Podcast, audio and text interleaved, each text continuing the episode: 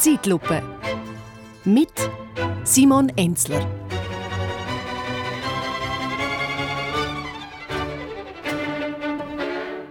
Der Ukraine-Krieg hat nicht einfach den Einfluss auf zum Beispiel die Energiepreise und die Anzahl Flüchtlinge, sondern auch auf den Wert vom Alteisen.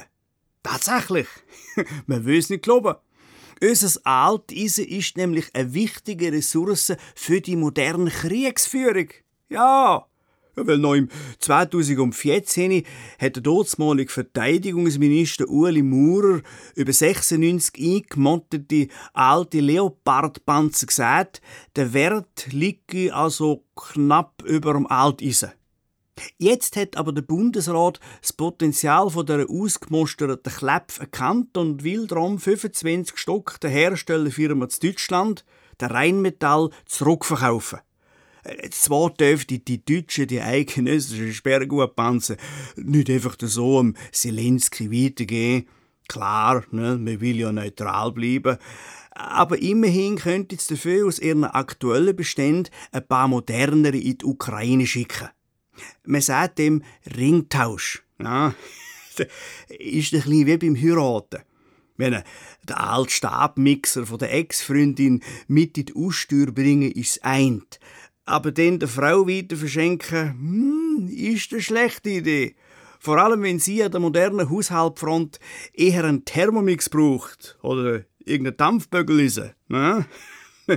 Wer hätte das denkt, dass unser Alteisen neutralitätspolitisch nochmal so eine Wertsteigerung erfährt?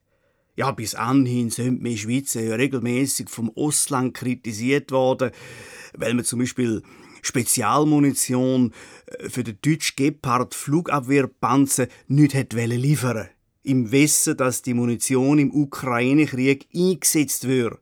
Und wohlgemerkt, zur Verteidigung vom angegriffenen Land.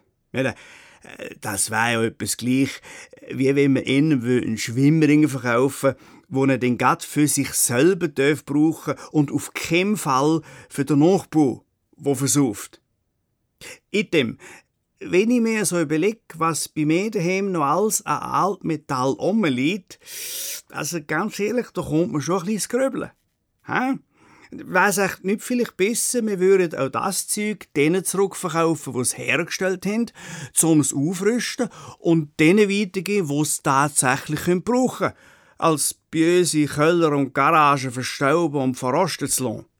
Und da gäbe es also einiges, ich habe ja noch so einen kaputten Apparat zum Waffeln machen. Ja, wenn wir jetzt den zurückschicken auf Antwerpen, dann könnten sie ihn allenfalls aufrüsten zum belgischen Waffeneisen. Oder aus dem Nachlass vom Großvater hätte ich noch ein steirisches Waffenrad. Ja, so ein schwerer Saugöppel aus dem Zweiten Weltkrieg. Ja, mit einem neuen Satz Stollereifen und einem E-Bike-Motorli würde das doch ein topmodernes Aufklärungsfahrzeug.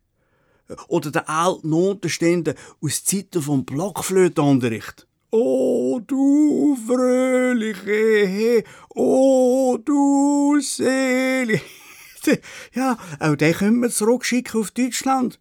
Ja, da könnte jetzt in der Innovationsabteilung von König und Meier ein paar Propellen herschrauben und dann hättest du also eine tipptoppe Kampfdrohne. Oi. Und schließlich habe ich für die psychologische Kriegsführung auch noch ein altes, handgeschaltetes Töffel von Puch in der Garage. Ja, mit einem frisierten Kalb und ein paar Löcher im Auspuff. Macht das Sackgeld verdunsteli ein astiger hure Saulehmen. Da hat jeder Gegner das Gefühl, sei ein paar Dutzend Leopard im Anmarsch. Und übrigens, wenn es tatsächlich klappen mit dem Rückverkauf von diesen 25 alten Leopardpanzer, ja, dann hätten wir ja alle noch 71 für noch schlechtere Zeiten und für einen noch größeren Konflikt. Weil, wer weiß schon, wie wir das nächste Mal unsere Neutralität verteidigen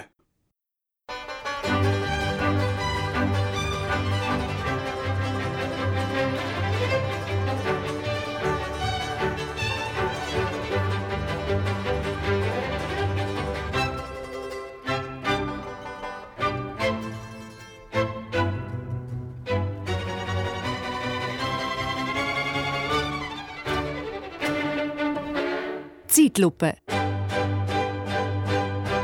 Mit Simon Enzler.